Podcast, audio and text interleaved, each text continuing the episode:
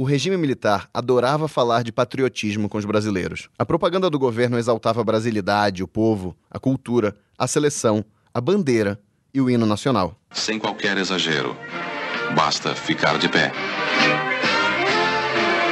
Com tanto hino para cá e bandeira para lá, pelo menos parte de quem não gostava do governo passou a implicar com os símbolos nacionais, que passaram a ser associados à própria imagem da ditadura. Leve a bandeira no Dia da Pátria. Cante com amor o hino nacional. O resultado disso era que muita gente na oposição não queria nem saber de cantar o hino nacional. Eles falavam que aquilo era uma patriotada. Era um belo de um prato cheio para o regime dizer: Ah lá, esses oposicionistas, vocês estão vendo que eles nem amam o Brasil, né? Esse raciocínio funciona muito no começo dos anos 70, mesmo a época em que o governo esmaga com relativa facilidade os grupos de esquerda que faziam oposição pelas armas e queriam não estabelecer a democracia, mas substituir a ditadura militar por uma ditadura socialista. Só que as coisas vão mudando ao longo dos anos 70. A economia do país perde seus ares milagrosos e o governo vê seus apoios sumirem. A oposição que andava recolhida, assustada, perdida mesmo, volta a crescer, também aproveitando as brechas que o regime ia permitindo. E aí a gente já está falando de uma oposição que falava muito mais claramente de democracia, de eleição, de voto. Um discurso que ia se revelar bem mais efetivo e popular com a opinião pública do que assaltar banco para financiar a Revolução Proletária. O país e as cabeças vão mudando tanto que chegam os anos 1980 e a gente tem manifestação de rua convocada pela oposição com isso aqui. E neste momento começa a ser executado já pela segunda vez, nesta noite, o hino nacional brasileiro no Vale do Anhangabaú. As autoridades presentes aí no palanque, com os braços erguidos, preparam-se para cantar junto com o público o hino nacional. Estamos em 84, em plena campanha popular pela volta das eleições diretas para presidente. A luta não será fácil, mas a luta é possível e nós temos o coração cheio de esperança de que vamos vencer. A vitória será nossa! A proposta foi rejeitada pela Câmara. Mas houve só como o público pró-diretas, que lotou a galeria do plenário da Câmara, reagiu.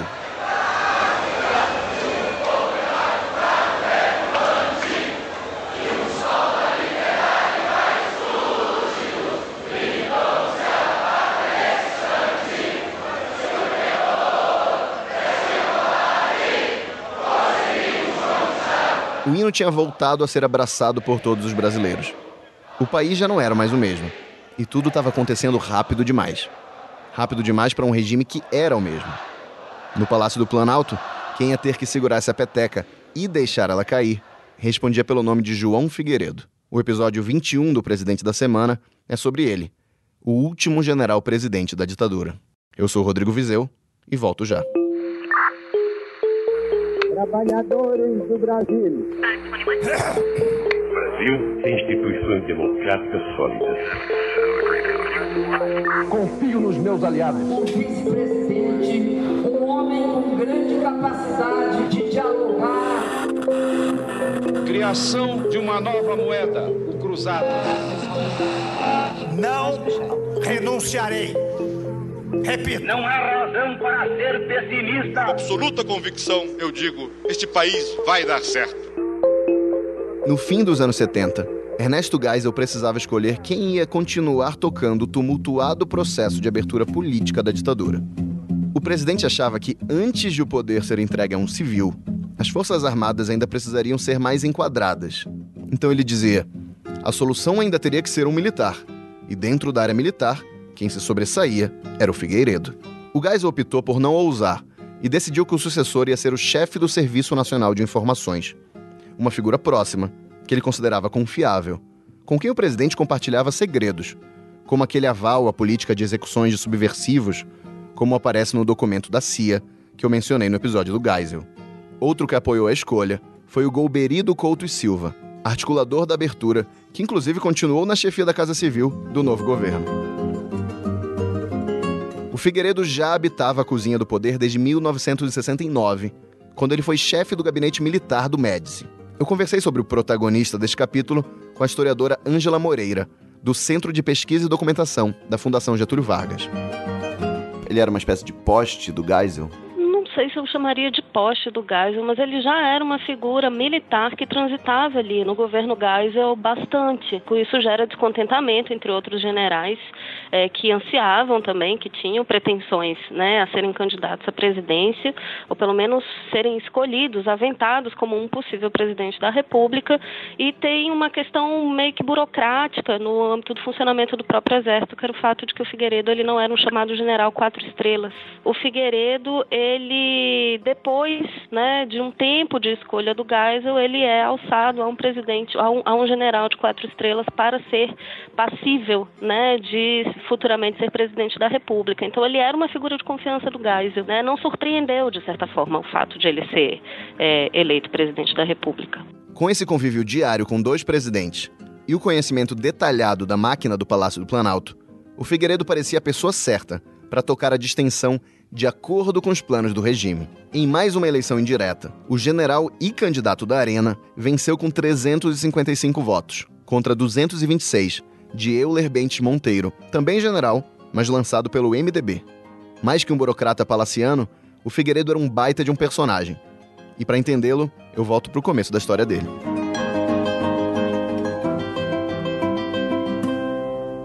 O João Batista de Oliveira Figueiredo nasceu no Rio, o que faz dele o primeiro carioca a chefiar o Estado brasileiro desde, acredite se quiser, o Dom Pedro II. Ah, e claro que eu estou excluindo dessa conta os membros de junta militar, porque, né, pelo amor de Deus, junta. O menino João nasceu em 1918, portanto ele não foi formado no tenentismo dos anos 20 e 30, como os presidentes anteriores da ditadura. Para os padrões do regime, tínhamos ali alguém da nova geração. Dá para dizer que o Figueiredo integrava uma espécie de aristocracia do exército brasileiro. Com vários militares na família, ele era filho de Euclides Figueiredo, um oficial conservador e fiel ao governo da Primeira República, que combateu os tenentes em 1922 e ficou do lado do Washington Luiz e contra o Getúlio em 1930. Chegou a ser preso e depois lutou ao lado dos paulistas na Revolução de 32. Na oposição, o Euclides foi exilado, anistiado e preso de novo durante a ditadura do Estado Novo. Depois, ia virar político pela UDN. Pois ia ser o filho desse preso político que ia virar presidente de outra ditadura, fazer a anistia e receber a missão de encerrar o regime. Ele tomou posse em 15 de março de 1979. Já com a faixa presidencial, o presidente Figueiredo agradece as palavras de seu antecessor e acentua é meu propósito inabalável fazer deste país uma democracia. Agora sim, o plano era que fosse a democracia e a abertura pensada e guiada pelos militares. O exército queria que, mesmo com o fim do regime, fossem mantidas as estruturas de informação e segurança nacional, idealizadas por ele. Os militares também se preocupavam que os envolvidos na repressão política sofressem algum tipo de punição no futuro, o que eles chamavam de revanchismo. Em resumo, a ideia era a seguinte: substituir as Forças Armadas e os mecanismos de arbítrio da ditadura por um governo civil, institucionalizado e ainda de viés autoritário. O que os militares não queriam era uma democracia sem restrições. A própria personalidade do Figueiredo combinava com essa mentalidade de uma transição sob rédeas curtas, o que faz muito sentido se a gente lembrar que o cara amava cavalo. O militar, que passou sua carreira muito mais em gabinetes do que comandando tropas, investiu na criação de uma persona presidencial, Embora sofresse muito de dor na coluna e tivesse problemas cardíacos graves, o que lhe rendeu alguns afastamentos do poder para se tratar, o Figueiredo gostava de exibir uma imagem de cavaleiro atlético, bronzeado, que se deixava fotografar de sunga e tênis. Ah, e claro, com aqueles óculos escuros que eram a marca registrada dos generais da ditadura. Aqui vai o presidente em entrevista ao Bom Dia Brasil, da Globo. Normalmente eu faço um percurso a pé, que esse percurso varia de, de dia para dia, conforme o dia. Há dias que é mais é mais movimentado, que tem mais subida, os, os médicos exigem para exigir um pouco mais de coração. E depois faço um 30, 40 minutos de halteres. Figueiredo fazia o tipo informal, esquentado e mal-humorado. Ou para quem preferia adjetivos mais duros, boçal e vulgar mesmo. O cara deixou uma coleção de frases para a posteridade.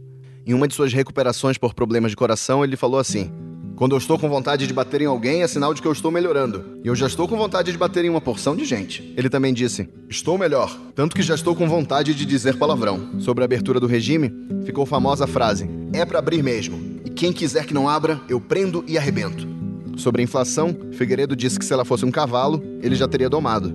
E ainda sobre cavalos, em uma de suas frases mais célebres, ele foi perguntado por um jornalista sobre o cheiro do povo e respondeu da seguinte maneira: Para mim, era melhor o cheiro do cavalo. A língua presidencial não poupou nem a capacidade de votar dos brasileiros. Em uma conversa com estudantes, o general disse o seguinte: E vocês me respondam: o povo está preparado para votar? Vejam se em muitos lugares do Nordeste o brasileiro pode votar bem, se ele não conhece noções de higiene. Aqui mesmo em Brasília, eu encontrei outro dia num quartel um soldado de Goiás que nunca escovaram os dentes e outro que nunca usaram banheiro. E por aí vocês me digam se o povo está preparado para eleger o presidente da República.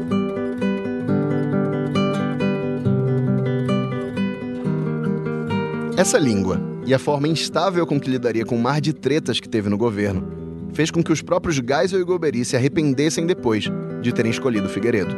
Para eles, o ex-chefe do SNI tinha se transformado em outra pessoa após vestir a faixa presidencial. No livro A Ditadura Encurralada, o Hélio Gaspari fez outra análise. Abre aspas. Jamais houve dois Figueiredos. Houvera um general trancado no gabinete militar e no SNI, protegido ora pela censura, ora pela trama para torná-lo presidente retirado das funções militares e da redoma, expôs-se. Expondo-se, mostrou-se um primitivo. Fecha aspas.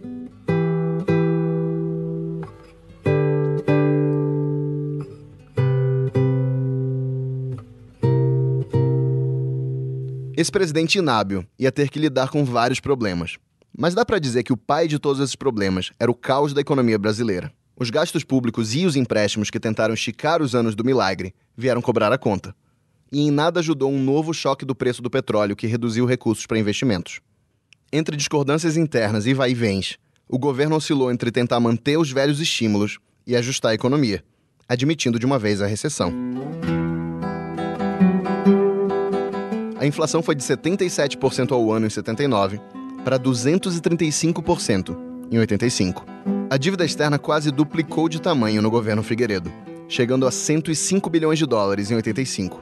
O PIB até que chegou a crescer bem no começo da gestão dele, mas aí depois a economia diminuiu mais de 4% em 81 e quase 3% em 83. Há um certo pessimismo para 83, quer dizer, as pessoas parecem que estão querendo enfrentar muito ano. Há quem esteja é, desejando ao outro feliz 84, como é. se fosse possível pular por cima de 83. Hum. Como é que o senhor está vendo isso? Hum, eu estou vendo que, infelizmente, não, não, não vai ser possível pular por cima de 83. Nós temos três anos de seca. Viemos de duas crises do petróleo. Viemos de dois anos de juros de passaram de 18, chegaram a 18 a 20%. As perspectivas não são boas. Está todo mundo atemorizado. Quer dizer que nós vamos ter que enfrentar esse ano, mesmo na base daquela economia de guerra que ah, há dois anos. Há dois anos eu dizia que nós tínhamos que enfrentar um regime de economia de guerra. Muita gente achou graça, outros acharam exagero. Está aí a economia de guerra. O governo teve que correr para o FMI. O Delfim Neto, que tinha voltado como ministro da Agricultura depois do Planejamento, era alvo de versinhos pelas ruas, como Estamos afim da cabeça do Delfim. Ele também foi alvo de denúncias de irregularidades, o que ele sempre negou. O governo Figueiredo ele herda as consequências do que foi o chamado milagre econômico, que foi um projeto político, um projeto político econômico. Então isso gerou posteriormente, isso a gente observa já bem melhor, já no governo Geisel, mas de modo mais é, visível no governo Figueiredo, um montante gigantesco da dívida externa que o Brasil não dava conta de pagar, um déficit muito grande do chamado balanço de pagamentos, né, uma queda muito grande no crescimento do PIB PIB. E o que é o elemento mais observado assim, nesse momento que marca o governo Figueiredo, é um retorno de índices de inflacionários muito grandes e que gerou grande recessão. Né? Então isso agravou um quadro de miséria, mesmo de desigualdade social muito grande, que marca a década de 80. Com a economia capengando desse jeito, o governo tenta manter as coisas sob controle na política. Logo ao chegar ao poder em 79, o Figueiredo encaminha ao Congresso uma lei de anistia. Espero ver os anistiados reintegrados na vida nacional. E que isto feito, saibam, possam e queiram participar do nosso esforço em prol dos ideais que, sendo os da Revolução de 1964, são os de toda a nação. Entre caçados, banidos, exilados e exonerados, a lei de anistia beneficiou mais de 4 mil brasileiros. Foram recebidos com festa em aeroportos. Leonel Brizola, Miguel Arraes, Fernando Gabeira e Herbert de Souza, o irmão do cartunista em fio. é.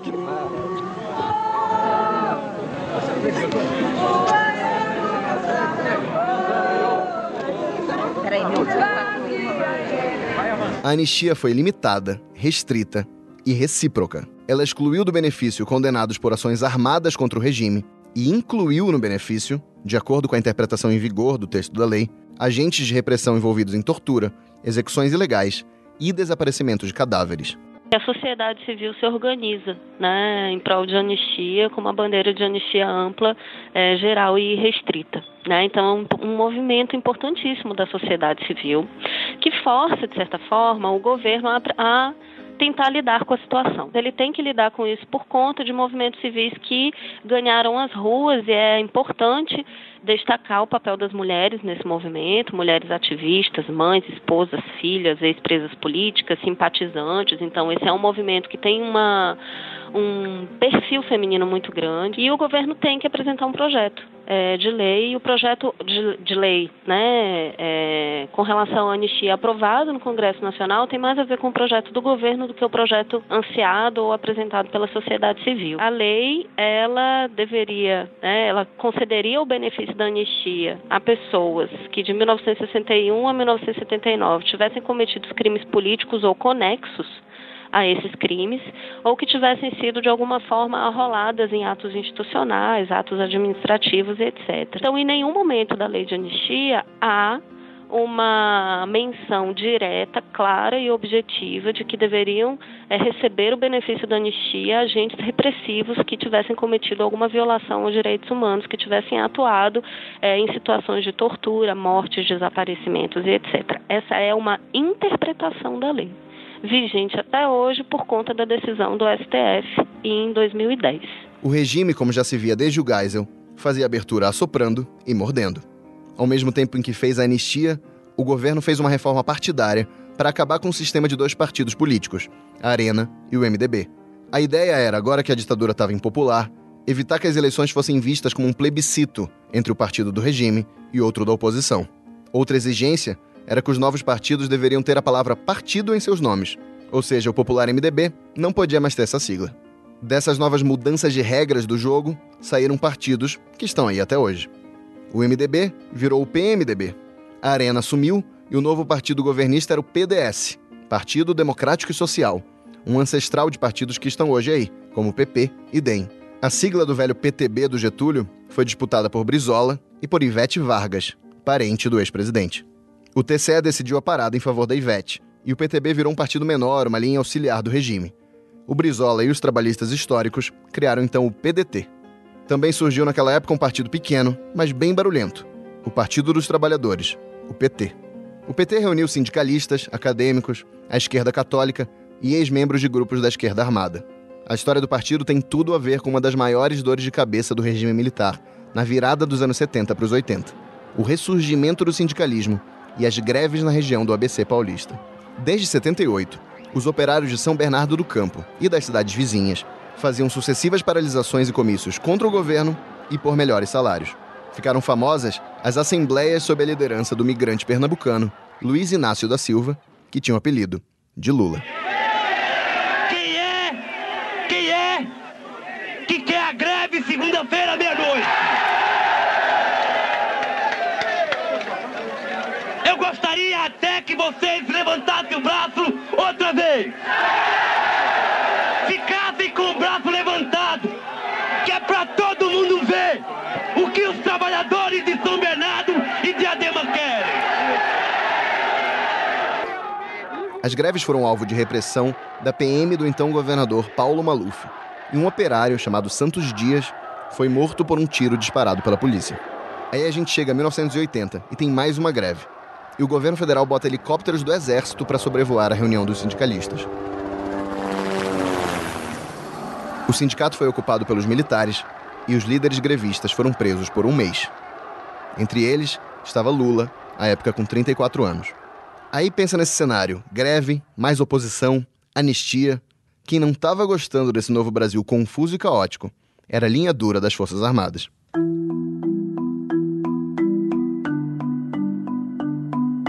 Governo Figueiredo ele é marcado, sobretudo nos anos de 1980 e 1981, por atentados que são é, atribuídos à chamada direita radical, os chamados terror, né, terroristas de direita, com relação a uma tentativa de impedir o processo de abertura política. Né? Então, em 1980 a gente tem uma série de atentados a bancas de revista. Em 1981 a gente tem aquele que é considerado o ícone né, desses atentados, que foi é, ao o atentado do Rio Centro. Naquele 30 de abril de 81, 20 mil pessoas estavam no pavilhão do Rio Centro, no Rio, para um show em comemoração ao Dia do Trabalho. Duas bombas explodiram no local. Uma delas numa estação de energia e a outra no colo do sargento Guilherme Rosário, que estava num carro no estacionamento, ao lado do capitão Wilson Machado. Os dois eram do Destacamento de Operações de Informação, o DOI, e integravam a máquina de repressão do Exército.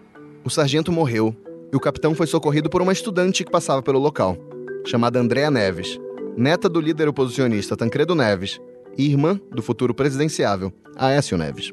A versão oficial insistiu que a explosão teria sido obra, na verdade, da Vanguarda Popular Revolucionária, a VPR, grupo de esquerda eliminado anos antes pela ditadura. Em um vídeo revelado muitos anos depois pelo Fantástico, o Figueiredo contou como soube desse atentado. Eu estava na Granja do Topo um sábado de manhã, quando recebi um telefonema do inspetor de aqui. Comunicando, houve um fato assim, assim gravíssimo, tem um capitão que está muito mal e o sargento morreu. Eu virei para ele disse, até que enfim os comunistas fizeram uma bobagem. Só nós é que fazemos bobagem. Agora eles cometeram. Eu creio que os comunistas tinham um porta-bomba no carro. Meia hora depois telefonaram para mim. Não foi o Heitor. Presidente, há indícios de que foi gente do nosso lado. Eu digo barbaridade. Entre versões e suspeitas, a investigação do Rio Centro nunca chegou a punições. Mas a imagem do regime ia pagar um preço alto por aquilo. Isso provocou um desgaste muito grande no governo Figueiredo. Provocou um desgaste de saúde também, inclusive a ele. Houve divergências sérias do ponto de vista da configuração do governo Figueiredo. Golbery, que era o chefe do gabinete civil desde o governo Geisel, que era de certa forma uma cabeça, assim, um, um ser elaborador do que seria esse projeto é, de distensão política, ele pede para sair do governo Figueiredo. O atentado ao Rio Centro foi mais uma coisa a reduzir a influência do governo no processo de abertura. Chega eleição de 82. E o governo até tenta reduzir o estrago a ser feito pela oposição, criando uma coisa chamada voto vinculado, em que você tinha que votar no mesmo partido para governador, senador, deputado, prefeito e vereador, tudo de uma vez. O plano do Figueiredo era manter o controle do processo e do Congresso, de olho nas eleições indiretas previstas para 85.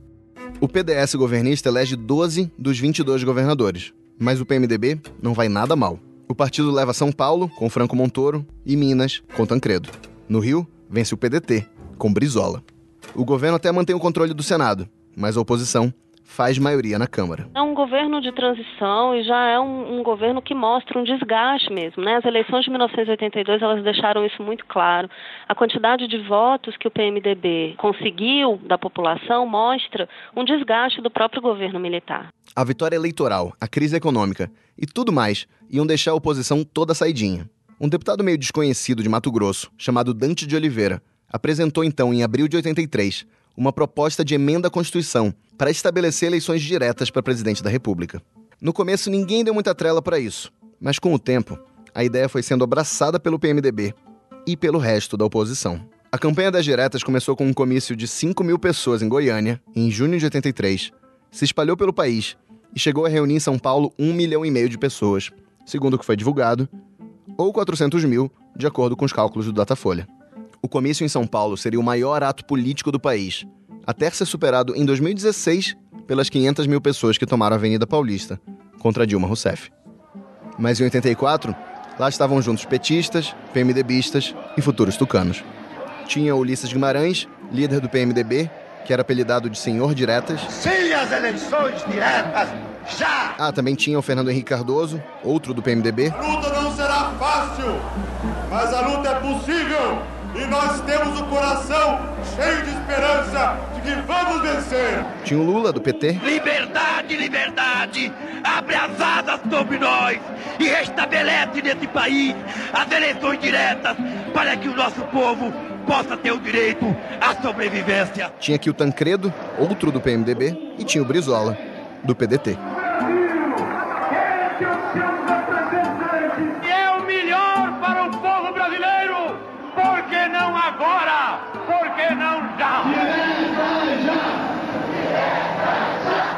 Além dos discursos e do hino, muita música foi composta para celebrar as campanhas da Direta Já, que foi abraçada pelos jornais, como a Folha, e pela população, que saía às ruas, vestida de amarelo.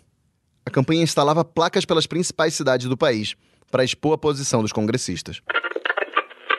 Alô, povo brasileiro! O negócio é!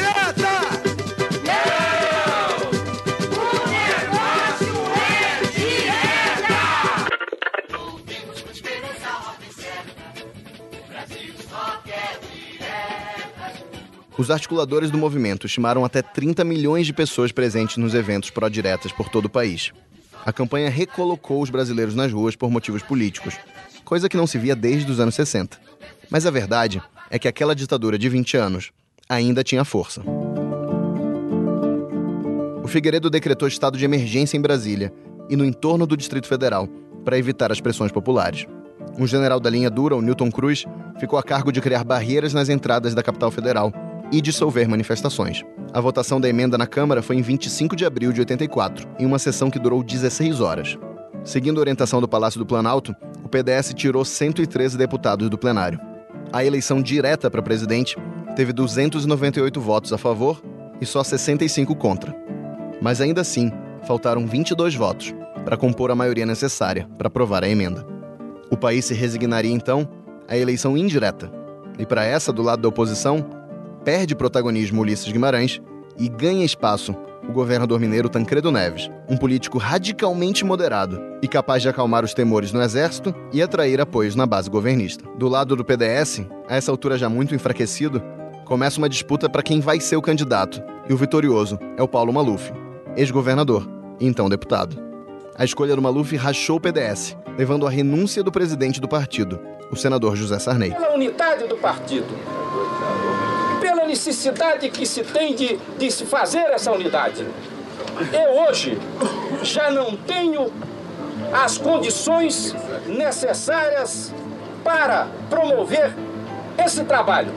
E, portanto, eu, nesse momento, eu renuncio à presidência do partido e entrego a deputada. Muito obrigado. O Sarney não foi o único político com toda uma história de amizade e serviços prestados à ditadura que abandonou o barco naquelas horas finais. Vários outros sentem para que lado o vento está indo e criam a Frente Liberal, que ia ser o embrião do futuro PFL, que depois virou Democratas. Daí o Tancredo costura uma aliança gigantesca, que ia dos dissidentes do regime, passando por PMDB, PDT e até os comunistas. Ah, e com Sarney como candidato a vice. E é curioso que, mesmo sendo uma eleição indireta, tinha campanha, comício pelo país e até música. Já chegou hora, a hora do Brasil mudar. Em 15 de janeiro de 85, os membros do colégio eleitoral deram 480 votos a Tancredo e só 180 a Maluf. O PT decidiu se abster em repúdio ao processo indireto. E três petistas que votaram em Tancredo foram expulsos do partido. Depois disso, o senador Moacir Dalla, presidente do Senado e que dirigiu a mesa da sessão, vai fazer a proclamação oficial ao candidato Tancredo Neves. Com aquela eleição, o Brasil teria seu primeiro presidente civil desde João Goulart, de quem Tancredo foi primeiro-ministro. Vim para promover as mudanças, mudanças políticas, mudanças econômicas, mudanças sociais. Nunca em nossa história tivemos tanta gente nas ruas para reclamar a recuperação dos direitos de cidadania e manifestar seu apoio a um candidato. Dizia-nos há quase 200 anos Tiradentes, aquele herói enlouquecido de esperança, poderemos fazer deste país uma grande nação. Vamos fazê-la. O próximo passo foi realizar a ligação telefônica entre Tancredo e o presidente Figueiredo, que foi transmitida pela TV com a telinha dividida para mostrar os dois. O episódio é absolutamente caótico e barulhento, com seguranças empurrando todo mundo e até o Sarney com dificuldade de se aproximar do Tancredo. Olha lá, Tancredo já está no telefone. Já está falando. Eu quero aproveitar a oportunidade para apresentar meus cumprimentos ao senhor pela sua eleição à presidência da República. Muito obrigado ao senhor. O Figueiredo então sai de cena E fica famosa uma declaração que ele dá em uma entrevista a seu ex-porta-voz Alexandre Garcia, transmitida pela TV Manchete. Presidente, agora, deixando de lado os políticos e a gente imaginando que ali, aqui essa câmera está registrando a entrada do senhor na casa do brasileiro médio, do povo, hum. do povo, povão. O que, que o senhor diria agora para o povo, povão que está vendo o senhor aí? Nesse momento que o senhor está deixando a presidência da República. Bom, o povo, povão que, tá me, que poderá me escutar será talvez os 70% dos brasileiros que estão apoiando o Tancredo. Então, desejar que eles tenham razão e que o Tancredo, o doutor Tancredo, consiga fazer um, um governo bom para eles. E que eles tenham, consiga, o doutor Tancredo consiga dar a eles o que eu não consegui. E desejar felicidade para eles. E que me esqueçam. E que não me venham conversar mais sobre política. Que aí eu abro meu arquivo. Você tem cartas e papéis guardados? Muito.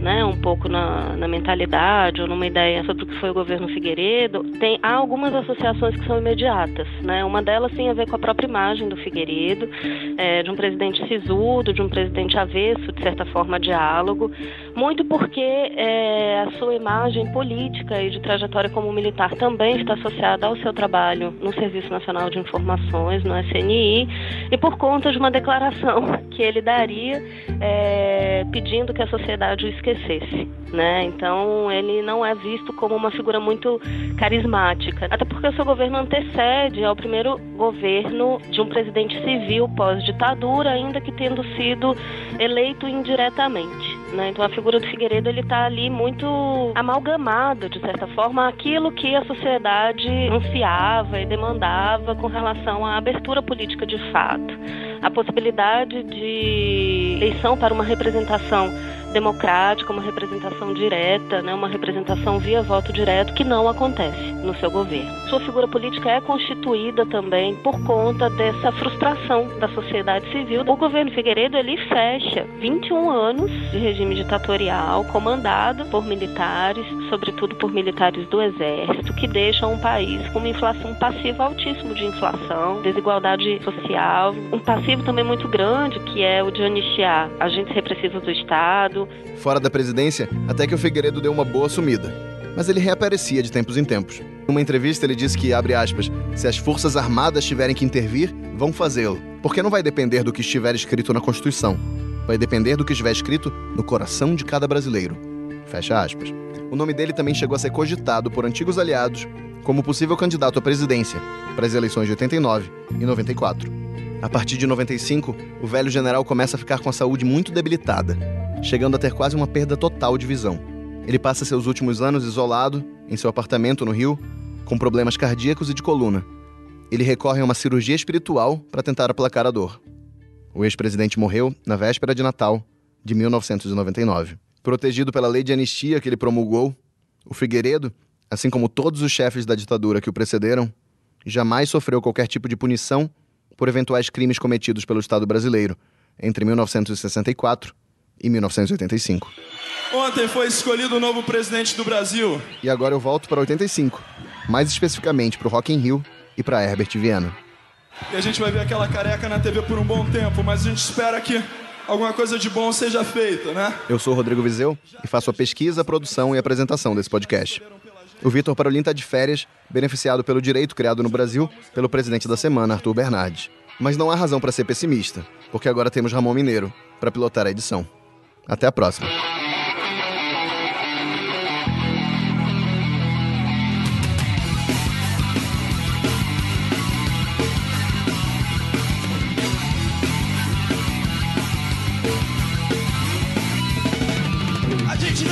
sabemos escolher presidente. A gente não sabemos tomar conta da gente. A gente não sabemos nem escovar os dentes. Tem gringo pensando que nós é indigente.